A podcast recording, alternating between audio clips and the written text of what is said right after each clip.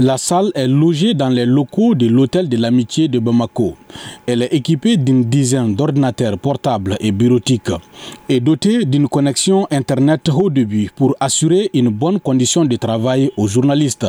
Bandjougou Dante, président de la Maison de la Presse, salue l'initiative. Je crois que mettre en place un centre où l'on peut avoir les informations nécessaires, où peut y avoir la formation pour les hommes de médias, c'est vraiment une très bonne initiative. Naturellement, le centre a été mis en place pour les hommes de médias et on ne peut que le fréquenter, on ne peut que euh, venir au centre pour euh, s'enquérir des informations et travailler correctement. Pour Dr Ibrahim Sango, chef de mission d'observateur des élections au Mali, modèle Mali, cette notion de transparence est indispensable pour les électeurs.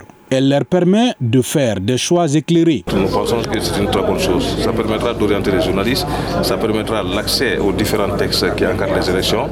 Euh, parce qu'un exemple que je pourrais citer, c'est la loi électorale de juin 2022, qui a été modifiée en mars 2023, qui a été encore modifiée en mai 2023. Donc si tous ces textes se trouvent sur un site et que le site est fonctionnel et accessible, ça permettra de faciliter le travail des journalistes et de savoir comment les opérations électorales vont se dérouler sur le terrain. Bon, la transparence du processus, on va, on va voir ça euh, sur le terrain. Fata Maïga, elle, est chargée de la communication au ministère de l'administration territoriale et de la décentralisation.